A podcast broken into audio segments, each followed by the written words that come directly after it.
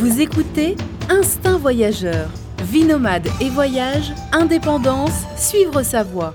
Avec Fabrice Dubesset, plusieurs fois par mois, des conseils, réflexions et interviews pour booster votre vie et oser le monde. Tout de suite, un nouvel épisode avec Fabrice. Bonjour à tous, bienvenue pour ce nouvel épisode du podcast Instinct Voyageur. Alors aujourd'hui, je suis avec François, François qui est entrepreneur, digital nomade, fondateur du site inter.io. Euh, il est aussi administrateur du groupe Facebook Fringe Digital Nomade. Alors bonjour François tout d'abord. Salut Fabrice. Alors François, euh, là tu, tu, vis euh, une, partie, une bonne partie de l'année en Thaïlande, on va y revenir plus tard, là tu es, en ce moment à Paris et je trouvais donc je voulais t'inviter pour, pour, que tu parles de ton, de ton parcours, de ton activité euh, avec un petit peu, euh, voilà, pour montrer un petit peu comment, euh, parce que tu es parti hein, à la base, à la base, tu es parti comme ça, comment on peut rendre mobile son activité pour voilà voyager et vivre à l'étranger, etc. Alors comme tu me disais, ton activité elle se prête bien à ça puisque c'est c'est c'est digital, tout est digital. Mais je trouvais quand même que c'était intéressant que tu viennes nous parler de de ton histoire parce que tu as des employés, parce que tu es voilà ce qu'on peut dire une vraie boîte en fait. Et je trouvais donc que c'était intéressant de, montrer euh, dans la réalité comment ça se passe. Alors, euh, pour commencer un petit peu, euh, raconte-moi comment, bah, comment tout a commencé en fait, les premières années, un peu l'origine de tout ça. Oui, avec plaisir. donc, donc notre boîte, elle s'appelle Hunter aujourd'hui. mais quand on a commencé, en fait, on était même sur un, projet complètement différent. Donc, j'ai rencontré mon associé en, en, école de commerce. Donc, euh, on commençait, on commençait à faire euh, certains projets. Pour te dire, au tout début, notre projet, euh, c'était pour pour aider les chercheurs d'emploi à, à, gérer leur candidature. on s'est rendu mhm. compte qu'il n'y a pas de marché. On a essayé d'autres choses, donc on, on s'est rapproché vers tout ce qui est tout ce qui est prospection, marketing pour les pour le B 2 B. Mhm. et, je, et, je, vais expliquer après en Hunter ce que fait. Et puis au fur et à mesure, au fur et à mesure de, on a itéré et pendant, pendant quasiment deux ans, on a itéré des projets en ayant très peu de revenus. Euh, et, et, vers la fin, on, on, commençait à travailler en fait un petit peu en remote. Euh, mais, mais ce qui est amusant, c'est qu'au début, en fait, on était en télétravail. J'étais à Paris et mon fondateur euh, était à Lyon. Euh, et puis en fait, euh, ça marchait très bien comme ça. Donc à deux, tu vas me dire, euh, c'est assez simple. mais en fait, ça s'est fait très naturellement. Et puis, et puis c'est venu comme ça. On s'est dit, bon bah, euh, le jour où on recrute, bah, pourquoi pas continuer comme ça, en fait, ça marche bien. Et, mhm. euh, et c'est ce qu'on a fait. Et puis après, euh, je me suis dit, bon, bah, ouais, en fait, j'ai pas forcément envie de rester à Paris, pourquoi pas, pourquoi pas aller ailleurs? Et pareil, finalement, on a fait, on a fait une transition euh, assez simple et, ça s'est euh, ça très bien euh, passé comme ça. ton, ton, but, ton envie, ton, tes rêves à la base, c'était euh, de, de, de, créer une activité qui te permette de pouvoir voyager et vivre n'importe où ou c'est forcément à la base? Ben, en fait, ce qui est amusant, c'est que euh, une fois que c'est fait, on, a bien envie de dire que qu'il y a cinq ans, on avait ce plan et que ça s'est passé comme ça. La réalité, c'est que en fait, on a brodé au fur et à mesure, et puis qu'au fur et à mesure, on, s'est dit, bah, en fait, c'est c'est très amusant de, de voyager en même temps. On aspire, euh, on aspire à voilà, à chacun avoir notre mode de vie dans la ville qu'on veut. Donc en fait, tout ça, ça s'est fait euh, un peu au fur et à mesure. Euh, donc dès que dès que le début d'Hunter, donc il y a trois ans à peu près, euh, c'est là que donc là ça a commencé à marcher, c'est là que euh, la boîte a eu un peu de traction. Euh, je me suis dit bon bah je vais je vais essayer de je vais essayer de commencer à voyager. Euh, donc les sources d'inspiration que j'avais moi c'était bah, Tim Ferriss un petit peu comme comme beaucoup et et ça faisait à peu près deux ans que j'avais cette idée qui me trottait euh, derrière la tête, mais je, ne savais pas encore trop si j'allais la, la, réaliser en fait. Mmh, ah, Tim Ferriss c'est son célèbre livre La semaine de 4 heures, c'est ça? Exactement, oui. Euh, donc ça, je l'avais lu quand j'étais vraiment beaucoup plus jeune, et mais malheureusement, bon, quand t'es quand es étudiant, quand tu sais pas encore trop, tu tu le mets pas en pratique tout de suite, mais mais finalement, bah c'est de très près ce que j'ai fait quoi. D'accord. Pour ceux qui connaissent pas hein, la semaine de 4 heures pour pour vraiment résumer un petit peu vite, vite fait l'esprit du livre, euh, c'est euh, voilà dans ce livre il, il, fait un peu, enfin il vend un petit peu hein, le lifestyle euh, euh du digital nomade. Je ne sais même plus s'il emploie ce mot en fait, je me rappelle plus, mais voilà c'est des, ce qu'il appelle des retraites, des mini-retraites à l'étranger, partir de trois mois à l'étranger. Euh, tiens, d'ailleurs, tu te rappelles s'il emploie ce mot, digital nomade? Je, je pense pas, non. non. Je crois que, que le terme est arrivé après, euh, même si Tim Ferriss, c'est un petit peu le, le père fondateur de, de tout ça. Voilà. Et donc, euh, ben, dans son livre, c'est un peu l'idée, voilà, d'avoir, de créer une activité que l'on aime sur Internet qui nous permette, comme, comme l'indique le titre du livre. Bon, le, titre du livre est très marketing, hein, 4 heures par semaine. Je pense pas qu'il y ait beaucoup de gens qui arrivent à, à travailler que 4 heures par semaine. Ben, je sais pas, t'en connais peut-être? Euh, J'en connais qui sont pas très loin, mais, euh, mais, mais c'est plutôt l'exception que la règle. Voilà. Après, il y a une sorte de revenu aussi, bon, de ce dont tu as besoin, évidemment, par rapport à ton niveau de vie aussi. Exactement. Euh, et, et, Tim Ferriss, du coup, euh, ouais, en fait, je, je recommande pas de, de suivre vraiment les, les, conseils pratiques de Tim Ferriss parce que bon, beaucoup sont un petit peu euh, euh plus vraiment d'actualité et même il, va, il va, il va projeter un petit peu euh, ton business sur des choses que lui il a fait, mais, mais en fait c'est pas forcément toi. Pour moi, la, la vraie valeur du livre, euh, c'est vraiment de comprendre qu'en fait, tu as beaucoup plus de possibilités que, que ce que tu vois actuellement. Donc, si, si tu as encore une vision un petit peu de Ah, je suis pas sûr que je puisse voyager ou euh, Ah, je suis employé, euh, je peux pas faire vraiment autrement, bah, ce livre, c'est bien parce qu'il te montre Ah, bah non, en fait, il y a, y a des, une infinité de possibilités. En fait, tu peux vraiment construire ton style de vie. Pour moi, c'est vraiment la valeur ajoutée du livre. Exactement, en effet, faut pas le prendre au pied de la lettre, mais en effet, faut le prendre comme un livre, comme une inspiration, en fait comme quelque chose, voilà, euh, qui te montre autre chose. Je pense que c'est surtout là, ça la force du livre en fait. Ouais, et, il est incroyable ce livre. Quand je l'ai lu, euh, j'étais, euh, ouais, j'étais vraiment très très motivé. Enfin, ça m'a vraiment donné beaucoup beaucoup d'énergie. Même si après j'ai réalisé qu'effectivement j'ai pas, j'ai pas vraiment appliqué les conseils pratiques, mais au moins j'ai su que c'était possible de, de voyager, de, de, créer son travail, de, de, créer son propre style de vie. Donc, il m'a vraiment beaucoup apporté dans ce sens-là. Et tu as écouté ces podcasts là parce qu'il a un podcast aussi euh, Tim Ferriss euh, Show. Tim Ferriss Show, donc c'est des interviews. Je sais pas si tu, écoutes parfois. Euh, pas trop. bah, si si tu as un avis dessus, je suis preneur. Bah, disons que c'est très, euh, ouais, c'est très inspirant aussi ces, ces, interviews, mais il y a un petit peu de tout. Hein, ça dépend les, la personne qui est en face, etc. Non, c'est pas mal, c'est pas mal du tout. Euh, en tout cas, bon, voilà, on fait une, on ferme la parenthèse sur Tim Ferriss. Euh, mais revenons un petit peu, présente-nous un petit peu quand même Hunter pour ceux qui, enfin, je pense que la plupart ne connaissent pas parce que comme tu dis, c'est un outil B2B, donc c'est-à-dire euh, un outil euh, d'entreprise. Comment, comment on pourrait traduire B2B d'entreprise pour les entreprises, hein, c'est ça? Oui, exactement. Oui, alors en deux mots, euh, Hunter, ça permet de trouver des adresses email pro. Euh, donc ça sert, euh, ça sert dans énormément de métiers en fait, que ce soit le, marketing, la vente, même pour les RH, on a beaucoup de chasseurs, de tête par exemple, qui, utilisent Hunter pour pouvoir bah, contacter les gens. donc même si vous travaillez avec des blogueurs par exemple, euh, bah, c'est très pratique. Vous, cherchez en fait le, nom de la boîte et nous, on va chercher sur le web bah, toutes les adresses email qu'on a trouvées qui, utilisent euh, ce nom de domaine. Donc, euh, ça permet bah, de très rapidement trouver qui contacter et créer beaucoup plus de connexions qu'on l'aurait fait sinon en cherchant sur Google un petit peu au hasard. D'accord. C'est c'est différent, mais c'est un petit peu complémentaire de LinkedIn. Mais bon, c'est LinkedIn, c'est encore différent, dans le sens où c'est LinkedIn, c'est là où tu peux contacter aussi professionnellement certaines personnes. Voilà, nous on, on, attache, on attaque vraiment euh, la partie très précise de euh, trouver les adresses email à partir d'une boîte ou à partir d'un nom. Euh, et on considère que, que l'email, en fait, c'est c'est un outil extrêmement puissant. C'est-à-dire que demain, tu envoies un email pertinent, tu sais qu'il va être ouvert et tu as de bonnes chances d'être répondu. Euh, bon, sur LinkedIn, c'est pas toujours le cas, euh, étant donné euh, qu'on reçoit beaucoup, beaucoup de bah, d'emails de, messages de mauvaise qualité. Euh, mais oui, on, prend une petite partie de la valeur ajoutée de LinkedIn et on le fait, euh, disons, différemment, quoi. D'accord. Alors, donc, François, pour pour resituer, là, vous, vous créez Hunter, donc avec ton associé, en France. Vous travaillez à distance, dans chaque, chacun dans une ville différente, différente, c'est ça? Exactement. On a commencé euh, à Lyon, donc on était à, l'école de commerce euh, à Lyon, à Toulouse. On était à l'école de commerce de Toulouse.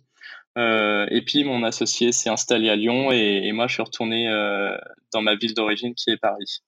et donc au moment où Hunter commençait à décoller, en fait, on était déjà à distance en fait. D'accord. Et c'est là où tu t'es dit, tiens, pourquoi pas bah, continuer à bosser en Asie, par exemple, ailleurs. Exactement. Euh, et c'est là que du coup, bah, mes lectures euh, de Tim Ferriss sont revenues et je me suis dit bon bah c'est peut-être le bon moment. Là, on gagne, euh, on gagne enfin de l'argent avec ce qu'on avec ce qu'on a créé. tout est en ligne. Enfin, il y a vraiment très très peu de contraintes physiques. On rencontre jamais nos clients physiquement. Bon bah voilà, là, c'est l'occasion. Il y a, y, a, rarement des gens qui sont dans une situation si favorable pour le faire. Donc là, je suis, je suis obligé d'essayer au moins quoi. D'accord. Et, et cette démarche, ce switch là, de voilà, de ça s'est fait naturellement? T'as eu des petites peurs, des frictions euh, ou non Ça s'est fait, euh, ça s'est fait simplement de passer du, de, de voilà, de travailler à distance en France à, à l'étranger? Euh, ça s'est passé très bien. En fait, pour moi, la découverte, c'était pas tant le travail en remote, vu qu'on avait un peu commencé et finalement, il n'y avait pas vraiment de grosses difficultés, surtout qu'on était deux à l'époque. Pour moi, la vraie découverte, en fait, c'était le voyage, puisque je bah, j'étais pas du tout un voyageur euh, à cette époque. Euh, donc, c'était mon premier voyage tout seul et premier voyage en Asie. Et en plus, pour deux mois, enfin, c'était ça la plus grosse découverte pour moi. Euh, mais, mais le côté remote, ça s'est très bien passé finalement. D'accord, tu as tout de suite trouvé un, un, certain équilibre sur place. Quoi. Ouais, donc le, le, seul défi. Le travail et le voyage, quoi. Ouais, euh, le, le, seul défi dans ce cas-là, c'est le, c'est le décalage horaire. Euh, c'est quasiment la seule différence entre euh, on travaille tous les deux en France ou on travaille de, de France et d'Asie, par exemple. donc on a 5 ou 6 heures entre la France et la Thaïlande. Euh, mais ça m'allait bien finalement. C'est plutôt agréable côté asiatique d'arriver avec un petit peu d'avance et, euh, finalement ça m'a ça m'a pas trop gêné. Euh. Ce qui est gênant et on en a fait l'expérience un petit peu plus tard, c'est si c'est si tu as quelqu'un dans ton équipe qui est vraiment à l'opposé. là, ça devient difficile puisque puisque tu trouves même pas le temps de communiquer avec cette personne en fait. Euh, on en a fait l'expérience. On avait une employée dans le Nevada euh, qu'on n'a plus aujourd'hui. Euh, et, et, ça s'est bien ça s'est pas bien passé parce que c'était c'était de notre faute. Au final on a sous-estimé la difficulté. Mais l'idée c'est que bah moi je devais me lever très tôt pour lui parler le matin. Et en fait il y avait énormément de choses à, à discuter avec cette personne. Et et, euh, et, donc, si tu n'as vraiment pas de temps en commun avec euh, les personnes avec qui tu travailles, là, là ça commence à être problématique. C'est, je pense que c'est vraiment le plus gros, la plus grosse difficulté qu'on ait connue, mais, mais sinon, ça s'est, ça s'est bien passé. Donc, conseil, si euh, vous devez employer euh, quelqu'un ou un freelance, évitez que si, que qu'il y ait en gros 24 heures de décalage, enfin pas forcément 24 heures, mais qu'on soit à l'opposé des fuseaux horaires, quoi. Exactement. Euh, et, et c'est pour ça que, ouais. C'est comme moi, je suis en Colombie et parfois pour faire une interview d'un gars, c'est pour tout le monde. Là, c'était à Paris, ça tombe bien. Mais quand je fais une interview d'un gars qui est en Asie, euh, bah c'est pas évident de trouver le créneau, tu vois. Mmh, mmh. Ouais. On est à l'opposé. Exactement. Et, et, du coup, on a on a fixé une règle pour les prochains recrutements après euh, après cet échec. Euh, de, en fait, on, on, on s'est fixé qu'on allait recruter que des gens en Europe. Donc là, finalement, ensuite, les, les trois membres de l'équipe qu'on a aujourd'hui, sont, sont tous les trois en Europe actuellement. Et là, du coup, bah, ça nous permet de, bah, de vraiment, vraiment faire la journée ensemble. Et, euh, et, ça évite tout ce souci. Et là, depuis depuis quelques semaines, on a enfin recruté quelqu'un euh, côté euh, côté États-Unis. Donc là, l'idée c'était quand même d'avoir quelqu'un euh, pour le support côté US, puisque nos nos clients en fait sont à plus de 50% en, Amérique du Nord. Donc euh, on en avait besoin mais on a fixé la, la contrainte de non, on veut quelqu'un sur la côte euh, est du coup, euh, pour que euh, pour l'équipe en Europe, bah, le décalage est pas trop grand. Il va y avoir que pour moi côté Thaïlande où ça, ça reste assez loin, mais mais c'est pas grave. Et le et le décalage horaire, est-ce que ça peut avoir un avantage? Bah pour le pour le support par exemple, c'est un super avantage.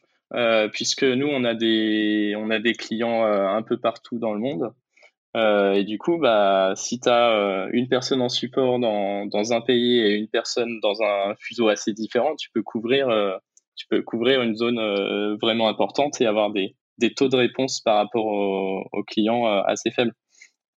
Mmh. Voilà. D'accord. Et puis parfois le travail, enfin moi quand moi qui vis à, Bogota, j'aime bien le matin me lever, voir tous les mails déjà qui sont arrivés d'Europe, des choses comme ça, où le travail, enfin si tu confies des tâches à des personnes qui sont en Europe, ben, le matin, parfois c'est fait, tu te lèves. Enfin, moi, j'ai toujours trouvé ça sympa en fait. c'est marrant. Moi, moi, je préfère le, je préfère l'inverse, euh, qui est de, euh, je commence ma journée, il y a encore personne qui m'a communiqué quoi que ce soit. Et euh, là, moi, je suis, je suis plutôt développeur en fait. Du coup, bah, je me dis bon bah là, j'ai mes, j'ai mes trois heures et, et là, bah, je fais tel développement. Et je sais que là, c'est du temps euh, de concentration où personne dans l'équipe euh, m'enverra un message ou quoi, euh, puisque je suis tout seul. donc au final, avoir un petit décalage, ça peut être pas mal dans cette idée, ouais. Non, c'est vrai, c'est vrai. dans ce sens-là, c'est vrai parce que là, le matin, faut résister à l'envie d'aller voir sur, d'ouvrir l'application et tout. Faut, faut ouvrir tes mails, sinon tu fais d'abord tes tâches et, et, tu les ouvres après. Ouais, voilà, ça, mais ça demande un petit, un petit effort, quoi, de, pour, pour arriver à le faire. Et euh, tiens François, là j'ai une, question, une petite question là qui me vient comme ça. Euh, tu sais qu'il y a des, j'ai souvent moi des, des, questions de personnes, euh, voilà, qui veulent créer ou développer une activité sur Internet, etc., etc. Et souvent un des freins, une question euh, qui vient souvent, c'est euh, par rapport au marketing et à la vente. En gros, bah, voilà, même quand tu es artiste, tu vois, le marketing et la vente, bah, ça reste quand même le nerf de la guerre. Et tu as beaucoup de personnes qui sont qui sont pas du tout là-dedans, qui n'ont pas du tout l'habitude de se vendre, tu vois, qui en profitent parfois peut-être plus créatifs, euh, etc. Et parfois pour eux c'est vraiment, euh, enfin ils voient ça vraiment comme un frein, c'est même parfois une angoisse. Alors toi tu as fait une école de commerce, donc j'imagine que ça n'a jamais été vraiment un frein. Enfin, euh, je sais pas quel conseil tu donnerais à, à, une personne, voilà, qui, qui te fait part un petit peu de de, ce problème en fait euh, bon, c'est difficile de dire vu que là, là je saurais pas euh, par rapport à, à qui je m'adresse exactement, quelle activité ou quel, quel type de, de, de produit ou de cible. Euh, mais, mais je pense ouais, il y a, y a quelques principes euh, très importants à appliquer. Euh, la, la, question que je me, je me pose toujours, c'est c'est de se dire ok quel problème je sais résoudre et, et qui a ce problème là. Euh, Ouais, je, parle souvent à, des freelances et, euh, euh, en fait, le, souci que je, vois souvent euh, avec les gens qui essayent de lancer leur activité, mais où le côté marketing euh, pêche un petit peu, euh, c'est qu'ils pensent beaucoup à, à, leurs propres besoins, c'est-à-dire qu'ils se disent ouais, moi je peux faire, par exemple, c'est un rédacteur, il va me dire moi je peux faire tant de textes, j'aime bien faire ça. Et ils se demandent pas plutôt, ok, dans, dans quoi est-ce qu'il pourrait créer un maximum de valeur? Et en fait, après, euh, tu, tu, découles un petit peu toute tout ton offre euh, par rapport à ça. Ou euh, une erreur, une erreur que je vois assez souvent, c'est de se dire, j'ai pas, j'ai envie de faire une offre suffisamment large pour que à chaque fois qu'un client potentiel voit mon offre, il puisse se dire, ça correspond. Mais le souci, c'est que si tu dis, je sais tout faire, bah le message pour pour ton client potentiel, c'est ah bah non, c'est pas c'est pas trop la personne qu'il me faut. Euh, je, je, vois pas trop euh, pourquoi cette personne est mieux que, que n'importe qui. Mmh. Euh, mais d'une façon générale, savoir se vendre, ça s'apprend. Euh, ça s'apprend. Et, euh, et, en fait, pour moi, c'était un peu. ouais, c'est un peu une surprise, en fait, parfois, de me dire que. Que en fait, il y a des gens qui sont très talentueux dans ce qu'ils font. Et, et parfois, je, je suis un peu frustré parce que je me dis qu'ils pourraient vraiment faire euh, une activité super euh, et, et, et, vraiment très bien vivre de ce qu'ils font euh, en étant un petit peu stratégique. Et c'est vrai que finalement, ouais, c'est vraiment un truc qui, qui s'apprend. ouais. Ouais, ça s'apprend. Et bah, je crois que c'est pas évident d'avoir des personnes qui sont vraiment créatifs et en même temps qu'ils ont le sens, qui ont en même temps le sens de la vente, tu vois souvent c'est des profils un peu différents. Enfin, peut-être j'exagère un peu, mais c'est pas évident. Les personnes qui ont vraiment les deux, c'est pas c'est pas évident, je trouve. Ouais, oui, oui. Alors revenons un petit peu à, à ton bah, au déroulement de ton histoire là. Donc euh, tu es allé où en, en Thaïlande, c'est ça pour la première fois à Bangkok?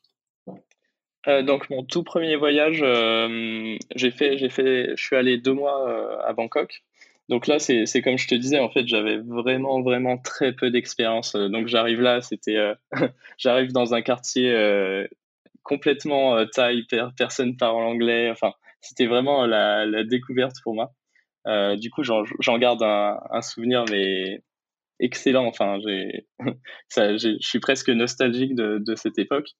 Et puis après ce premier séjour, euh, j'ai commencé à être un peu plus ambitieux. Et là, je suis parti six mois et je suis allé voir euh, plusieurs pays. Donc euh, ensuite, je suis allé en, Malaisie, à Kuala Lumpur, à Penang.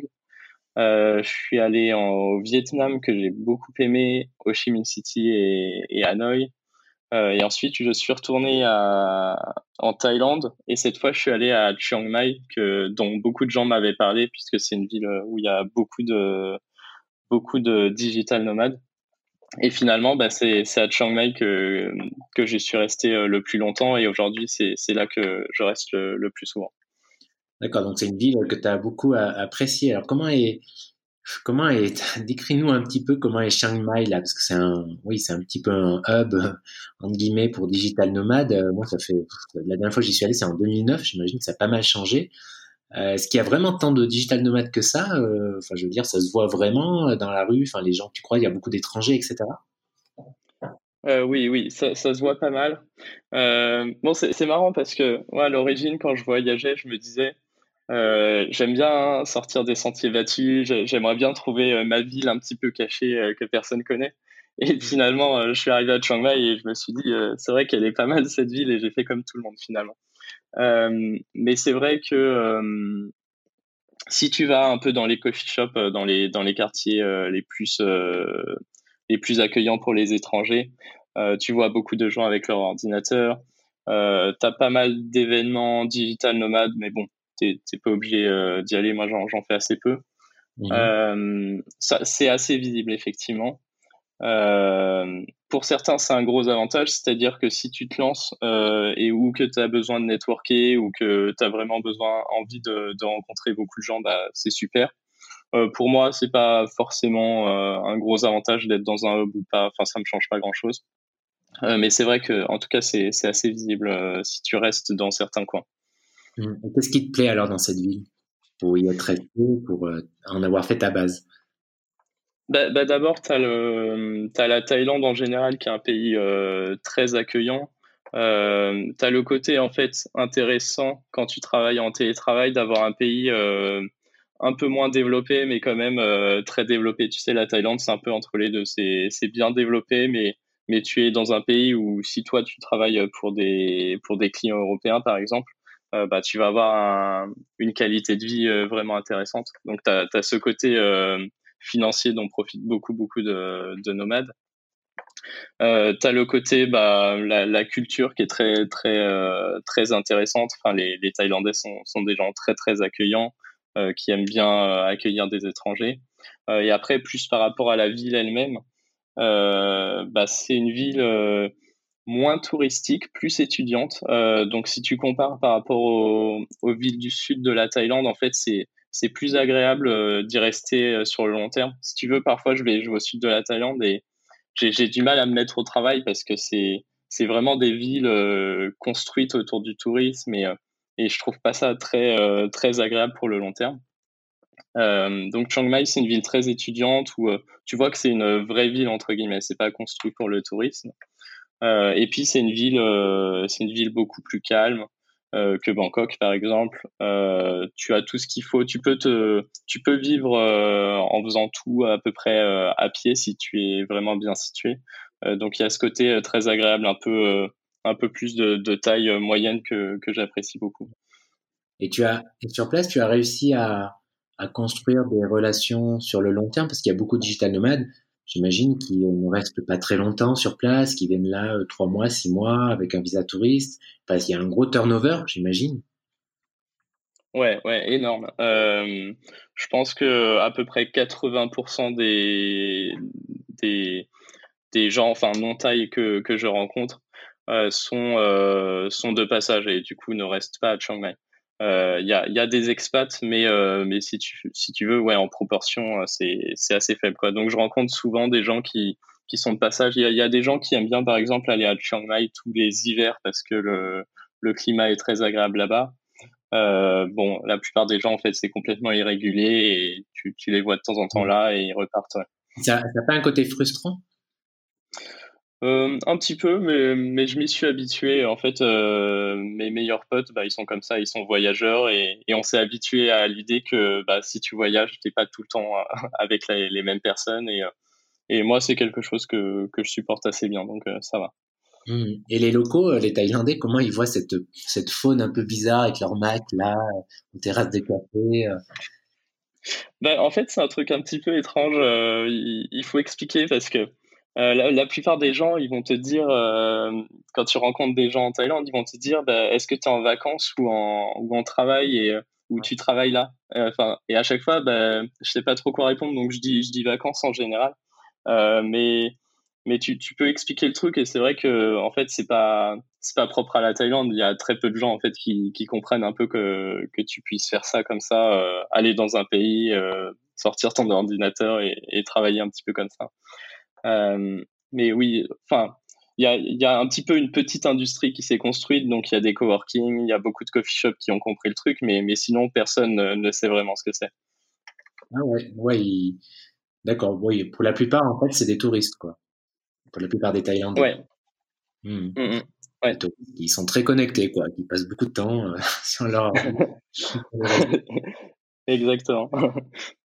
Et euh, revenons un petit peu à, ton activité, euh, François. Euh, tu m'as dit là, qui en off, que tu as désormais, vous avez désormais quatre employés. Donc c'est une vraie, une vraie petite entreprise, quoi. comment ça se passe au niveau management justement pour gérer ces employés à distance? Quelles sont les difficultés? Est-ce que c'est difficile? Alors ça se passe, ça se passe très bien. Donc, euh, quand on a commencé à recruter, donc je te disais, on, a commencé à se dire, bon, bah, autant recruter euh, en télétravail. Et c'était une, euh, une, très, très bonne surprise, en fait, de réaliser que il y a énormément de gens qui cherchent des boulots en télétravail, beaucoup plus qu'il n'y a d'offres actuellement. Mmh ce qui fait que quand on a quand on a lancé nos offres, en fait, on a eu énormément de, de candidatures. Euh, là, pour te donner une idée, la, la dernière euh, annonce qu'on a passée il y a un mois, on vient de recruter une personne au, Canada.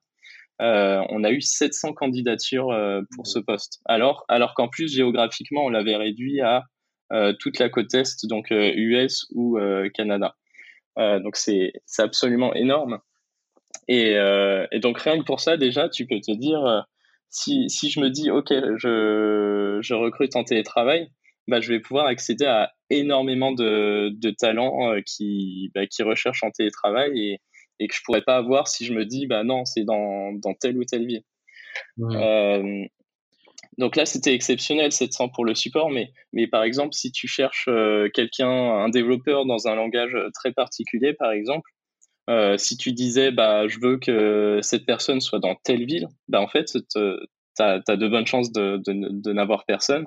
Alors que là, nous, on avait un développeur comme ça un peu spécialisé euh, dont on avait besoin. On lui a dit, bah, on, on a mis l'annonce euh, toute l'Europe et du coup, bah, on a eu quelques profils euh, super intéressants. Mmh. D'accord, mais là, c'est intéressant ce que tu dis. Donc, à savoir qu'il y a vraiment une, demande énorme et peu d'offres. C'est-à-dire qu'il y a beaucoup de gens, voilà, qui sont prêts évidemment à travailler. Enfin, évidemment, c'est pas forcément évident, mais à travailler à distance et parce que finalement c'est le meilleur, c'est un très bon compromis en fait de entre la liberté géographique et en même temps la sécurité, parce que tu restes salarié, tu es salarié quoi. Oui, euh, exactement. Et, euh, et pour l'instant, bah, le, pour, pour, les boîtes comme la nôtre, par exemple, c'est plutôt, euh, c'est plutôt la minorité. Donc les, les, les, logiciels en ligne comme ça, souvent sont, sont basés dans une ville. Euh, il faut aller, euh, il faut aller au bureau euh, comme tout le monde. On commence à avoir quelques exceptions, mais c'est vrai que c'est vrai que ça change, ça change vraiment la donne. Pour l'instant, les, les, entreprises, par exemple, qui ont, qui ont levé des fonds, peut-être que, par exemple, les, les, investisseurs vont leur dire non, on est, on est vraiment pas sûr, ou ils, ont, ils ont envie de jouer le, le jeu jusqu'au bout de, de, la boîte dans telle ou telle ville Bon, je, je connais pas tous les freins, mais, mais j'ai l'impression que les boîtes sont encore assez frileuses en moyenne par, de, de, ce que je vois dans, dans, les boîtes un petit peu qui sont dans le même domaine. Euh, alors que nous, on voit ça comme, euh, comme une aubaine, en fait. Ça, ça a changé énormément de choses qu'on soit en remote. Mmh. Et, euh, et les, nos employés bah, sont très, très contents de pouvoir avoir ce mode de vie. en effet, c'est assez, euh, comme tu dis, c'est assez, euh, c'est encore très marginal et les boîtes sont assez frileuses. Et d'ailleurs, je sais pas, ça fait longtemps que tu as fait ton école de commerce, mais j'imagine que le travail à distance n'était pas un sujet très commun. Non, je, pour être honnête, je, je le voyais même pas comme option. Enfin, je pensais même pas que je pouvais chercher des offres en télétravail à l'époque. C'était pas, enfin, disons, ouais, je, je, voyais très très très peu d'offres euh, qui allaient comme ça. Mmh. Ouais, oui, ça reste assez, euh, en, guillemets dans le conformisme. On reste dans, dans la, dans ce qu'on connaît, quoi. Euh, au niveau des écoles de commerce et au niveau souvent des, des entreprises, hein, c'est difficile.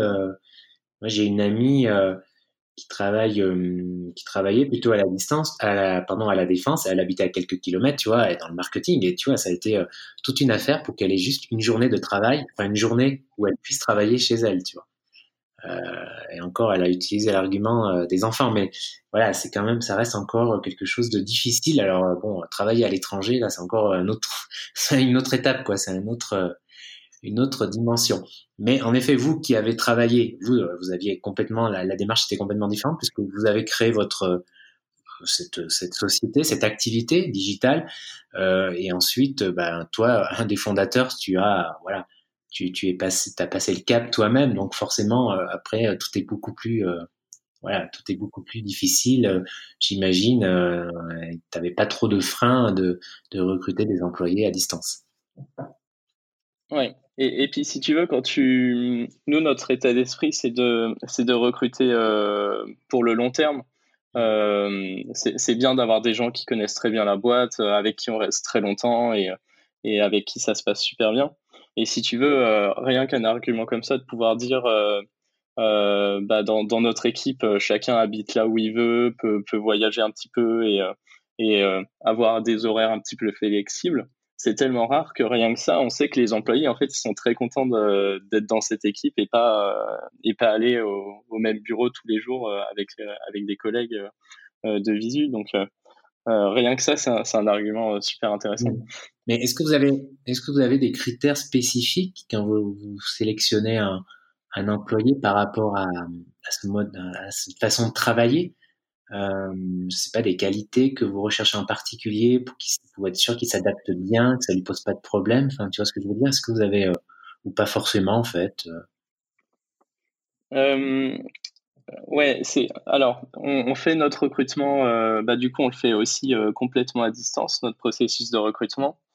et on essaye en fait. Je pense que le plus important, c'est c'est de sentir un petit peu la motivation euh, et quelqu'un qui est motivé et, à qui tu, tu donnes vraiment les, moyens de d'être de, bon dans son job, d'être assez autonome, euh, bah ça, ça, va bien se passer. Mmh. Euh, mais on demande quand même, on discute beaucoup beaucoup euh, de, de, de la question du remote, donc on, on, le demande dans la dans la candidature. Et après, pendant les entretiens, on, on en reparle pas mal pour essayer de sentir euh, à quel point la personne elle est à l'aise avec ça. Mmh euh, et évidemment, après, il y a, y, a, y a, une sorte de période d'essai où si vraiment on s'était, on s'était foiré, euh, bah, bah, on, s'en rend compte. Mais, mais ça, ça n'est jamais arrivé. On essaye vraiment d'en parler et de comprendre que, que pour la personne, la remote, c'est quelque chose, le remote, c'est quelque chose qui va marcher.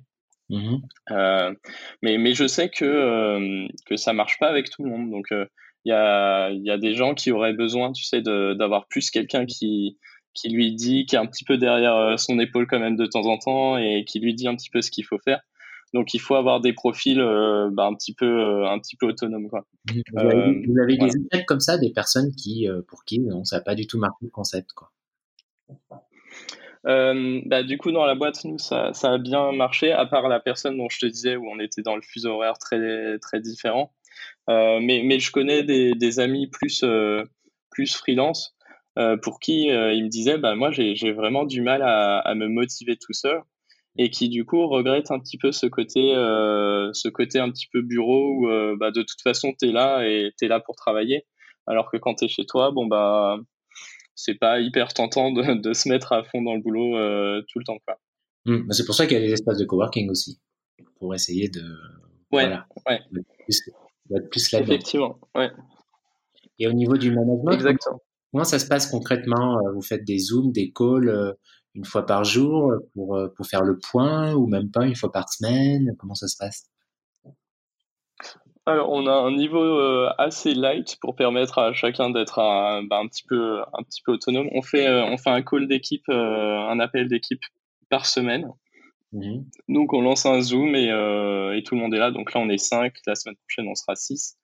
et donc là, l'idée, c'est de, de lancer un petit peu la semaine. Donc, si on a des choses à partager, on les partage. Mais sinon, l'idée, c'est surtout de faire le point de la semaine dernière et, et lancer les, les projets de, de, la semaine à venir. Quoi. Donc, euh, on se met tous en appel. On fait un screenshot où on voit un petit peu les, les listes de tâches, les choses comme ça et on réorganise un peu euh, ensemble les tâches. Mhm. Euh, donc ça dure à peu près une heure et, et chacun a discuté rapidement de, de ce qu'il allait faire pendant la semaine et, et comme ça on, on est parti et, c'est bon en tout cas ouais c'est vraiment important d'avoir au moins un rendez-vous régulier où tu parles euh, en appel euh, avec les gens, quoi, juste pour te relancer un petit peu, te remotiver, euh, sentir qu'il y a vraiment des, des gens derrière. et puis après, la semaine, t'es lancé et là, là, on se met plus en mode productivité où les, les communications sont beaucoup plus directes. donc, c'est-à-dire que je vais, je vais contacter plus les gens en one-to-one, donc les chats directs. Et si on a besoin de discuter un truc, bon, bah là, on va refaire un appel avec les personnes concernées. Euh, mais sinon, voilà, après, on, après, on est lancé et on n'a pas besoin de, de, discuter pendant des heures, euh, de relancer des, des, réunions ou quoi que ce soit. D'accord, mais euh, vous avez des vous avez des postes, vous recrutez en ce moment? Parce que là, euh, je pense que il, serait, il va y avoir des vocations là pour ceux qui écoutent le podcast. Euh, on, on, va, on va sans doute recruter une nouvelle personne cette année, plus niveau développement. Euh, mais je, je, peux pas faire l'annonce pour l'instant puisqu'on n'a pas encore euh, tout déterminé. D'accord. Et, comment justement comment tu diffuses l'annonce après sur des sites euh, spécialisés dans le remote ou Oui, on, on, publie que là-dessus en fait. alors que je me souvienne du nom, je crois que ça s'appelle weworkremotely.com. Donc c'est un, un job board qui est créé par Basecamp. Euh, euh, et qui est euh, un des plus visibles. Donc on, on poste sur celui-là en premier. Euh, et on a aussi posté sur un, sur un site qui s'appelle remotive.io, qui est de Rodolphe Dutel, que peut-être certains connaissent ici, il est français. donc voilà, on, on, se concentre que sur quelques, quelques sites de job en remote, et sinon après on, bah, on publie sur nos réseaux sociaux, euh, qui, ça, ça, aide aussi euh, à diffuser. Quoi. D'accord. Est-ce qu'il y a un site plus spécifiquement francophone pour les offres d'emploi à, distance? Euh, pas, pas, à ma connaissance. Il y, y, en a sans doute, mais je, là, j'ai pas de nom en tête. D'accord. Ok, donc en gros, à la fin de l'année, vous allez recruter quelqu'un?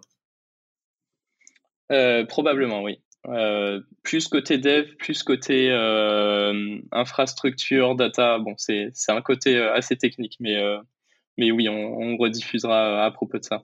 donc, pour ceux que ça peut intéresser, ben, je vous invite à suivre les réseaux de, les réseaux de François, en gros, hein, pour voir passer l'annonce, c'est ça? Voilà, ou de suivre Hunter sur les réseaux sociaux, on, on le diffusera aussi ici. Ok. Très bien. Bah écoute, euh, ça c'est cool. Ça fera donc un cinquième employé. Euh, oui, c'est ça. D'accord. Et alors il y a un point que, que j'aimerais dont on parle là justement pour toujours rester pour, pour toujours rester dans ce mode de dans ce mode de management euh, euh de ton entreprise c'est ce que c'est les mini retraites que tu organises. Euh, tu, m'avais dit euh, tu m'as dit que tu en organises vous en organisez trois par par an en Europe. Et donc, euh, voilà, quel est le but exactement de ces retraites? Donc, vous vous retrouvez hein, dans, un, dans un lieu, une villa que vous louez sur Airbnb quelque part en Europe, etc. Voilà, comment ça se passe, la durée, le but, euh, qu'est-ce que vous y faites? Euh, donc l'objectif, bah, oui, c'est vraiment de, de, se voir pour de vrai euh, quand même de temps en temps. Euh, donc pendant ces pendant ces, ces retraites, L'idée, bah, c'est de, bah, de se voir et de vraiment communiquer sur un maximum de choses et aussi bah, passer un peu de bon temps, enfin vraiment avoir un côté bah, plus, plus physique et, et, vraiment se connaître en fait. puisque je te disais, là, les semaines, en fait, on fait juste un appel général on n'a pas toujours le temps de, de, vraiment discuter. Quoi. Je vais pas me mettre à, à appeler quelqu'un dans la team et, euh, et, discuter un peu de tout et de rien pendant une heure. Donc, euh, on, on, travaille ensemble de façon efficace, mais c'est vrai qu'il manque un petit truc qui est on se connaît pas si bien que ça et et, euh, et, et, quand il y a des gros sujets à aborder, bah, bah faut prendre un peu plus de temps, quoi. Euh, donc c'est l'objectif des retraites, c'est de se dire bon bah pendant une semaine, on se prend un endroit vraiment agréable. Donc en général, on prend une villa sur euh, Airbnb, un truc, euh, un truc vraiment assez joli, euh, assez grand si possible. Mm-hmm. Et de se dire bon bah pendant une semaine, bah, on se pose, on, travaille un peu pendant la semaine et puis et puis aussi le soir, bah on sort un peu au restaurant. Enfin, on passe aussi du bon temps ensemble et, et on apprend vraiment à, à se connaître et à, et à partager avec l'équipe quoi. Mmh. oui, le but, c'est ressouder les liens, c'est apprendre à se connaître davantage, voilà. Exactement. Donc on en fait, euh, comme tu disais, trois fois par an. Euh, et à chaque fois, on essaye de choisir une ville différente euh, en Europe. si possible qu'on n'a pas faite, mais ça nous est arrivé de, retourner dans la même ville certaines fois. donc là, on en est à notre neuvième déjà. Mmh. donc la prochaine sera à Lisbonne en août. Euh, et à chaque fois, voilà, on choisit une nouvelle destination. On choisit l'Europe parce que tout le monde, euh, tout le monde est plus ou moins en Europe, donc euh, on essaie quand même de rendre les choses assez simples pour tout le monde. On va pas, on va pas faire voyager les gens à l'autre bout du monde pour une semaine. donc il y a que moi en Asie qui doit faire, qui doit faire un petit trajet pour y aller. et voilà, et à chaque fois, c'est vraiment très sympa. Et, et, tu sais, à la fin de la compagnie Retreat, on a on a discuté de tellement tellement de choses que on se dit bon bah voilà maintenant au boulot et euh, et euh, ouais on, repart vraiment très très motivé euh, le, petit manque qu'on pourrait avoir en en, en restant en télétravail c'est bah à un moment donné il y a peut-être la motivation qui baisse parce que t'as t'as personne avec qui partager le truc ou tu tu sens pas vraiment le l'équipe ou quoi que ce soit. Enfin, c'est c'est un peu difficile à décrire, mais mais tu vois l'idée quoi. Ça donne de, de, se voir, ça te ça te relance quoi. Voilà, ça donne un boost de un accélérateur quoi, un boost de motivation. Mm.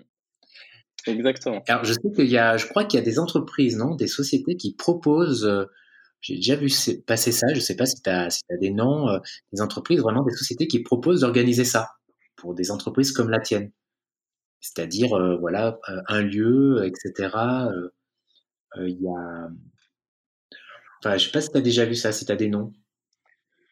J'ai pas vu ça passer, mais, je, dois te dire que ça, ça m'intéresserait parce que disons que moi je suis, nous en tant que cofondateur, voilà, on fait, on fait beaucoup de choses et l'organisation d'événements c'est pas forcément notre spécialité. Euh, et, euh, et c'est vrai que ça, ça, prend vraiment beaucoup de temps à organiser. Donc, euh, trouver le Airbnb, essayer de préparer un peu la logistique, regarder les vols de tout le monde pour savoir bah, comment on s'organise pour tout le monde arriver au même endroit. Donc il y a un petit peu de travail à faire et, et je t'avoue, bah, bah, peut-être qu'il faudra faire des recherches après. Là, j'ai pas de nom, je suis désolé. Ouais, bah, mais, mais, mais, mais, ça m'intéresserait presque. Il y a un nom qui vient là, je crois que c'est Unsettled. Unsettled qui propose ça. Eux, ils, font, proposent des, des, retraites pour digital nomade, tu vois, euh, voilà, dans votre style, mais euh, tu vois, le, comme Nomad House, si tu connais, etc., le même style. Et je crois, j'ai vu ça sur leur site, qui propose aussi euh, bah, un truc vraiment pour les accès pour les entreprises, en fait, dans le même style, tu vois. Sauf que là, ils visent les entreprises qui, bah, qui ont la même démarche que toi, et ils proposent un peu un package comme ça voilà euh, l'organisation, etc. Et je trouve en effet que c'est une bonne idée, c'est quelque chose sans doute qui va se développer, hein, parce que plus euh, plus ce mode de travail va se développer, plus ce mode d'entreprise comme la tienne va se développer, et en effet, euh, bah, plus ce style de service va se développer. Voilà, j'imagine. D'accord, bah je, regarderai. C'est vrai que l'organisation est pas évidente, et nous on a on a un petit souci maintenant, c'est que en fait, on aime bien prendre un endroit, vraiment un espace commun dans lequel on va rester. On n'a pas envie de prendre euh, genre des, chambres d'hôtel et ensuite bah, aller travailler quelque part. Enfin, ça, ça perd un petit peu son charme. Euh, nous, on aime bien bah, prendre ouais, une, une, grosse villa et de se dire bon bah voilà, il y a un super espace de travail et, et on reste un peu là. Et, et, rien que de ce point de vue-là, chercher les propriétés déjà, c'est c'est pas toujours évident. Euh. Bah oui, parce qu'il faut euh, ouais, il faut il y a, y a certains critères quoi, c'est-à-dire euh, bah voilà de confort. Euh, il faut qu'il y ait un grand je sais pas un grand salon avec une grande table avec des chaises confortables pour bosser, etc. Et en effet, c'est pas évident. Exactement. J'ai le réflexe sur les sur les photos Airbnb de chercher la grande table euh, parce que euh, évidemment c'est euh, les, les, gens ils s'imaginent pas que toi tu regardes bah moi je veux juste des grandes tables pour travailler parce qu'en général c'est des villas pour les vacances et, et c'est le premier truc que je regarde c'est au, moins avoir un, un, grand espace un peu ouvert où, où on est bien la journée et au moins bah, un peu des postes de travail où on peut où on peut mmh. se poser quoi. Mais tu as vu sur Airbnb maintenant il y a des collections et euh, enfin des collections, je sais plus c'est le terme, mais des, euh, des, des, catégories. il me semble que tu as une catégorie euh, voyage d'affaires, ou je sais plus si c'est le nom exactement, mais avec des, des logements qui, a, enfin j'imagine, j'ai pas regardé en détail, mais qui a priori disposent plus de choses qui peuvent te convenir. J'ai vu ça et c'est pas mal. Euh, je ne sais pas quels sont tous les critères en fait, mais, mais c'est pas mal du coup quand on sélectionne ça. Euh, ça, ça, donne des résultats pas mauvais. Et, et du coup, nous, ce qu'on fait aussi, c'est euh, pour choisir en fait la prochaine euh, destination, on se dit pas à l'avance on va dans telle ville et ensuite on cherche sur Airbnb. C'est d'abord on cherche sur Airbnb, on met un filtre énorme genre Europe avec les critères sur les chambres. on met, on a essayé aussi ce critère là que tu mentionnes. Mmh et du coup, bah ça nous donne plein de super pistes et, et parfois on va on va déterminer en fait la ville en fonction de ça. Euh, comme ça, ça nous permet d'avoir un, bel espace. Quoi. Ah oui, carrément. Ouais, vous choisissez vraiment. Euh, ouais, moi, je pensais que vous choisissiez la ville, mais non, carrément. Euh, ouais, vous choisissez d'abord l'espace de travail, enfin l'espace de co-living, enfin un mini co-living en fait, et ensuite, euh, éventuellement, voilà, quelle que soit la ville, à la limite, c'est moins important. Exactement. Mais en fait, vu qu'on a là, on est cinq. rien que si tu prends pour critère, il me faut cinq chambres et, et cinq salles de bain. On aime bien, tu sais, que chacun ait quand même un peu son espace bah, rien que ça, c'est, euh, bah, ça réduit vraiment énormément le nombre de résultats. Et là, on va être 6, ça va être encore euh, plus difficile. Mmh. Euh, et, et, et, à Lisbonne, là, ce qu'on a dû faire, bah, c'est prendre deux propriétés. On en a prise une où la plupart des gens resteront et mon associé et moi, on ira dormir à un autre endroit le soir. Quoi. Mmh. Donc en gros, c'est une offre sur Airbnb qui est, qui est encore trop limitée. Et tiens, ça pourrait être une bonne idée. Le gars qui veut qui veut viser euh, ce, le public, des publics comme vous, pourrait en effet euh, proposer euh, des, des logements plus adaptés pour ce genre de, pour ce genre de choses. Mmh. Ce, qui, limite aussi, c'est qu'on veut un truc aussi bah, pas trop éloigné, on veut pas être trop trop loin d'un aéroport ou quoi. Euh, parce que des, des, grandes propriétés, en fait, si tu vas si tu vas plus loin, il y en a, il n'y a pas de souci. À la campagne, il y a beaucoup de mmh. grosses propriétés. Euh, mais là, la logistique devient tout de suite beaucoup plus compliquée sur euh, comment, comment chacun euh, arrive là. Donc, donc c'est vrai que si on prend tous les critères en compte, ça, devient un peu compliqué. Mmh. Ouais, intéressant. Il y a donc encore, ouais, il y a encore pas mal de choses à faire au niveau. enfin, c'est une nouvelle offre en fait de logement finalement qui va se développer de plus en plus. C'est une espèce de mini co-living pour des entreprises comme vous. Euh, en effet, je pense que c'est quelque chose, oui, qui va se développer. Enfin bon, voilà. Euh, voilà pour, euh, pour, pour, terminer sur, ce, sur cette parenthèse, euh, sur ce, sur ce chapitre au niveau du, du, management. Revenons un petit peu pour terminer ce podcast qui, qui s'approche déjà des, des, 50 minutes. Là, on va un petit peu, on va terminer un petit peu sur sur un aspect plus voyage. Et justement, tu me, je te posais la question avant de commencer le, le, podcast sur ton rythme, sur ton rythme, sur l'équilibre entre, entre, le voyage et, et le travail. C'est une question classique qui revient hein, parce qu'on a tous l'idée. Enfin, quand on parle quand on, pense digital nomade, euh, le cliché, euh, voilà, du digital nomade, euh, c'est celui qui, qui, change de pays avec son sac à dos tous les mois. Et bah, ça existe bien sûr, mais c'est souvent qu'une étape, c'est souvent qu'un temps. Euh, parce que bah voilà au bout d'un moment euh, euh, ça demande de l'énergie. Et puis si tu as une activité bah voilà il faut une certaine routine en fait pour être productif pour avancer. Donc ça nécessite de se poser. Toi est-ce que c'est le, cheminement que, que tu as connu c'est exactement ça. Et je dirais même que, en fait, énormément de, bah, voyageurs que je rencontre, de, gens qui travaillent à distance et que je croise à Chiang Mai, ont, euh, un petit peu cette histoire. C'est-à-dire qu'on commence tous à euh, être très mobiles au début, souvent. Euh, et puis, euh, et puis si, si, tu continues sur, sur plusieurs années, bah, il y, a, y a souvent une sorte de rechute où on a envie de, de plus de stabilité, en fait. donc, c'est exactement ce qui m'est arrivé, puisqu'au début, je changeais de ville environ toutes les, toutes les six semaines. Euh, et puis, euh, ben, j'ai fait ça pendant à peu près un an et c'est, c'est au bout d'un moment, je me suis dit bon, je vais, je vais rester un peu plus dans telle ville, donc euh, à Chiang Mai pour moi. Et c'est vrai que c'est un petit peu usant en fait.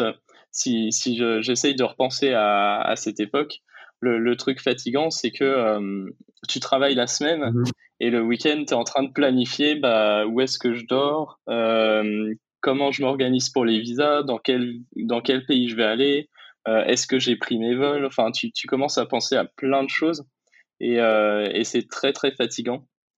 Euh, l'autre souci, c'est que quand tu es dans une nouvelle ville, bah, tu vas avoir quelques quelques quelques petits soucis pour pour être productif tout de suite. Quoi. Il faut faut trouver les bons endroits où travailler. Enfin, il y a, y a tout l'aspect euh, hôtel, où est-ce que, où est-ce que je lave mon linge, enfin plein de trucs pratiques comme ça que, que tu connais pas si tu es dans un nouvel endroit. Euh, bref, c'est très fatigant d'avoir un boulot euh, prenant et de voyager vraiment sans base comme ça. sur le long terme. Et quel, quel, souvenir tu as de ces premiers mois? Nostalgique quand même un peu bah, ça, ça s'est quand même ça s'est quand même très bien passé euh, et aussi, c'était plus le début euh, d'Hunter, donc je pense que j'avais quand même moins de moins d'obligations à l'époque. Donc je pouvais plus euh, me dire bon bah là je bosse un peu, je développe un peu, et j'avais beaucoup moins de choses à, à, à regarder régulièrement. L'équipe était plus petite. Euh, mais, mais au fur et à mesure que le travail s'est intensifié, c'est devenu très très stressant de, de faire ça en fait. même sur les visas, tu te dis bah je suis je suis jamais jamais vraiment chez moi euh, où que ce soit quoi. Euh, donc c'est même psychologiquement au bout d'un moment tu te dis bon il faut il faut de la stabilité quoi au bout d'un moment. Mmh ouais non mais je ne peux que que être d'accord avec toi parce que j'ai connu aussi cette, période cette période au début de mon activité même si moi comme je suis blogueur voyage forcément le voyage a une part quelque part plus importante, forcément. Mais euh, voilà, c'est un peu la même, on est un peu dans la même logique. En effet, tu as, besoin. Euh, euh, en fait, et puis, en fait, là, on parle d'une évolution, mais c'est une évolution, en fait, et ça, c'est chouette quand on fait quand on a ce mode de vie, c'est une évolution que tu peux reprendre. Enfin, je veux dire, qui, qui n'est pas arrêtée. Tu vois, rien n'est figé. Tu peux avoir un moment envie de, de retour, de, tu vois, de reconnaître cette période-là pendant quelques mois. C'est ça qui est chouette. Bien sûr, en fait, pour moi, le plus important, c'est quand tu as ta base, en fait, tu as toujours le choix de voyager. Mais pour moi, l'important, c'est d'avoir le choix, c'est de se dire, euh, là, j'ai envie de voyager, bah, je voyage. Mais si j'ai plus envie, j'ai toujours un point de chute où je suis le bienvenu, où j'ai un appart que je connais et et j'ai pas à réfléchir à 50 trucs euh, avant d'y aller. Euh, et, du coup, maintenant, ce que je fais, donc je fais plus deux mois, deux mois, deux mois dans, dans des pays différents par défaut, je reste euh, à Chiang Mai en Thaïlande. Et dès que j'ai envie de voyager, je fais plus des, trajets de quelques semaines maintenant, euh, très souvent en Asie. Et, euh, et puis je reviens quand j'ai envie. Et, si j'ai vraiment envie de, bah, de rester beaucoup sur mon travail, de me concentrer, bah, je vais, vais, pas voyager et, j'ai vraiment un, endroit où me reposer, entre guillemets. Tout cas, dernière question pour terminer. Euh, François, dernière question, dernière question de ce podcast. Comment tu te vois euh, dans cinq ans au niveau euh, professionnel et géographique? Voilà, très très bonne question. J'ai déjà du mal à me projeter à un an, mais professionnellement, je je pense que Hunter, j'aurais mis un petit peu de côté d'ici cinq ans. Euh, soit, soit la boîte tourne toujours, enfin c'est même probable, mais, euh, mais j'aurais plus un rôle euh, actif dedans. Donc je sais pas exactement comment ça se passera, mais j'aurais mis ça un peu de côté. J'ai envie aussi de d'attaquer de, des nouveaux projets. Et, et pour ma part, ce sera, ce sera sans aucun doute en Asie, puisque j'adore l'Asie et peut-être pas en Thaïlande, mais en tout cas d'ici cinq ans, je pense que je serai quelque part en Asie. je peux pas t'en dire plus puisque je ne sais pas moi-même. D'accord. Tiens, je en train de penser là, en écoutant ta réponse, que la question où te vois-tu au niveau géographique, ah, c'est chouette comme question, tu vois. C'est pas tout le monde qui peut se la poser loin de là, tu vois. Une question euh, qu'on peut se poser, tu vois. C'est sympa comme question. Où te vois-tu géographiquement? Et, et c'est pas facile euh, pour, euh, pour, les, pour les gens comme moi de, de vraiment savoir, puisque là, j'ai des liens, disons, moyen, long terme sur, avec la Thaïlande, mais d'ici 5 ans, je ne sais pas du tout euh, si, si j'aurai envie de, déménager ou pas. Mm, mm. Ouais, chaque chose euh, en son temps, en tout cas. Euh, en tout cas, merci pour avoir pris le temps de, de répondre aux questions de ce podcast. je mettrai dans la description le lien de ton site inter.io, donc qui, je le rappelle, est un outil pour pour ouais, pour trouver des mails professionnels. Hein, c'est ça? Je sais pas si je résume bien, mais si, si, c'est ça. En deux mots, c'est ça, exactement. Voilà, donc ce qui est fort utile pour votre activité euh, professionnelle, enfin pour la plupart, euh, voilà, des, de ceux qui, pour la plupart euh, des gens qui sont, qui sont indépendants, mais même pas forcément indépendants, c'est quelque chose, voilà, qui peut être en effet un, levier puissant. En tout cas, l'outil, je l'avais utilisé, il marche très bien. Donc, vraiment, je vous je vous, conseille d'essayer. Je sais plus s'il y a une s'il y a toujours, euh, il y a quoi, il y a quoi comme formule? Il y a une formule gratuite, payante, je sais plus. Ouais, on, a une formule gratuite euh, assez large. En fait, on, la, la grande majorité des gens ne, ne payent pas et l'utilisent juste euh, occasionnellement. Donc, vous avez le droit à, à 50 recherches par mois gratuitement. Et ensuite, c'est pour les usages un peu plus intensifs que là, on met des, on met des abonnements payants. D'accord. Très bien. Je mettrai aussi le, lien du, groupe Facebook que tu, euh, administres, French Digital Nomad, qui est un des principaux groupes euh, francophones euh, sur le sujet. il y a beaucoup de groupes Facebook anglophones, évidemment, mais voilà, il n'y en a pas forcément beaucoup sur le sujet. Et puis, bah voilà, je crois que je crois qu'on a tout dit, François. Je te souhaite plein de bonnes choses pour la suite, un bon bon été en France. Tu vas rester longtemps là cet été? Euh, je, vais, je vais rester un mois en France et ensuite en Europe de l'Est cet été. Euh, Pologne sans doute et ensuite je, je ne sais pas encore. Hmm, moi je te conseille la Roumanie. Euh, c'était une des possibilités. Je, je, vais regarder. Ouais, c'est peut-être le plus beau pays de l'Est. Enfin, bon. Une certaine nostalgie de ce pays pour différentes raisons, mais c'est vraiment sympa. Il y, a, il y a, vraiment des villes, notamment vraiment sympas comme Brasov, Cluj, Napoca, euh, Sibiu, vraiment agréable, euh, tu vois, où, squatter euh, quelques quelques semaines en tout cas, c'était vraiment dans le mode boulot boulot quoi. D'accord, bah je, je, vais regarder avec plaisir. Voilà, bah écoute, merci pour les conseils. Plein de bonnes choses François et bonne continuation. Merci beaucoup Fabrice. Ciao, ciao. Merci d'avoir écouté ce, nouvel épisode du podcast. J'espère qu'il vous aura plu. Et puis, bah, puisqu'on est dans la thématique, euh, euh, j'en profite pour vous parler de mon prochain événement, le Digital Nomad Starter, qui aura lieu le 14 et le 15 septembre prochain à Paris. Euh, vous le savez, je vous en ai déjà parlé. la billetterie est ouverte. Vous pouvez désormais voilà, acheter vos, places, hein. des places qui sont limitées, surtout au tarif spécial Early Bird de moins 50%.